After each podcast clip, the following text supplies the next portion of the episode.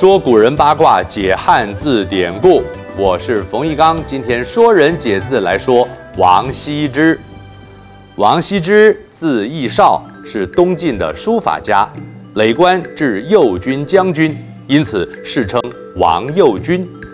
王羲之出身世家大族，他的伯父王导先后辅佐了晋元帝、晋明帝和晋成帝，所以他的伯父是导演还是导播啊？有可能是导游哎。王羲之的父亲王旷也是东晋立国功臣，王氏可以说是东晋政权的奠基者。王羲之是书法天才，起初向西晋书法家魏冠的孙女魏夫人学习，他脚踏实地，悉心钻研，学得一手好书法，也得到“青出于蓝更胜于蓝”的赞誉。魏夫人曾在书信中提及，他有一个弟子王羲之，楷书得了真传，写起字来咄咄逼人，笔势动经，字体遒媚，说他写的字很有气势，不但流利且强劲又秀美，已经能够担任书写工作了。咄咄逼人。除了指情势逼人，也能形容诗文字画气势超越前人作品。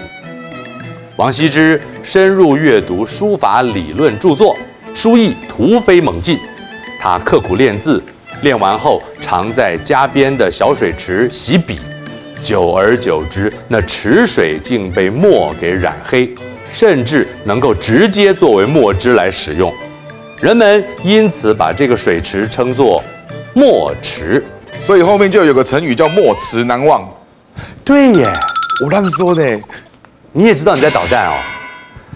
他在书房内、院子里、大门边、厕所外都摆着凳子，安放了笔、墨、纸、砚，一有灵感马上写下来。他练字练得忘了吃饭，丫鬟送来蒜泥、馒头催他吃，他没听见一样，依然埋首写字。丫鬟拿他没办法，只好去告诉夫人。当两人一起回到书房一看，只见王羲之一手拿着沾满墨汁的馒头往嘴巴里塞，真是满嘴乌黑啊！一手还拿着毛笔，还在写字。原来他写的太专心，眼睛没有移开纸上，错把墨汁当成蒜泥了。哈哈，黑嘴狗，黑嘴狗。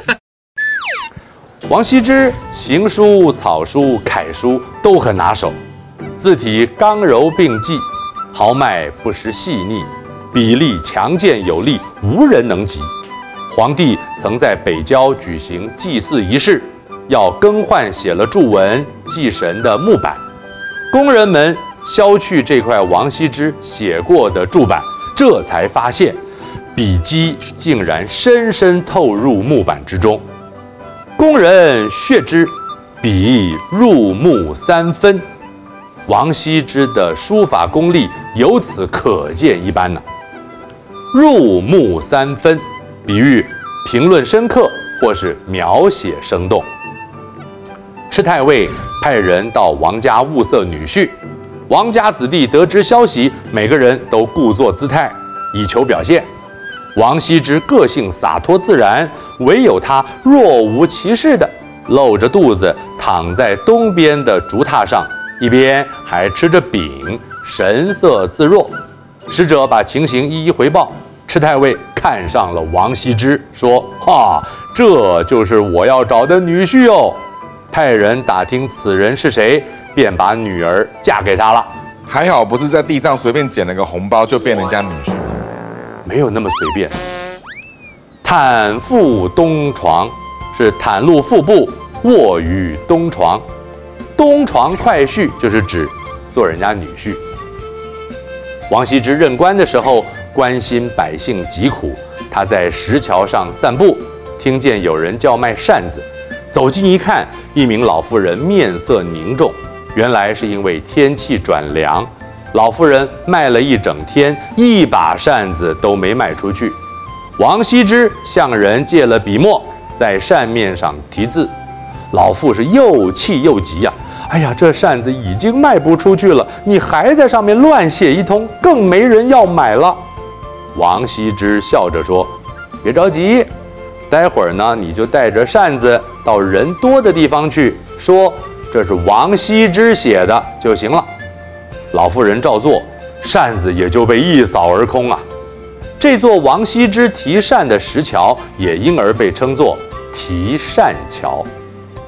王羲之留下了许多书法名作，《丧乱帖》《凤举帖》《快雪时晴帖》等等，后人尊他为书圣。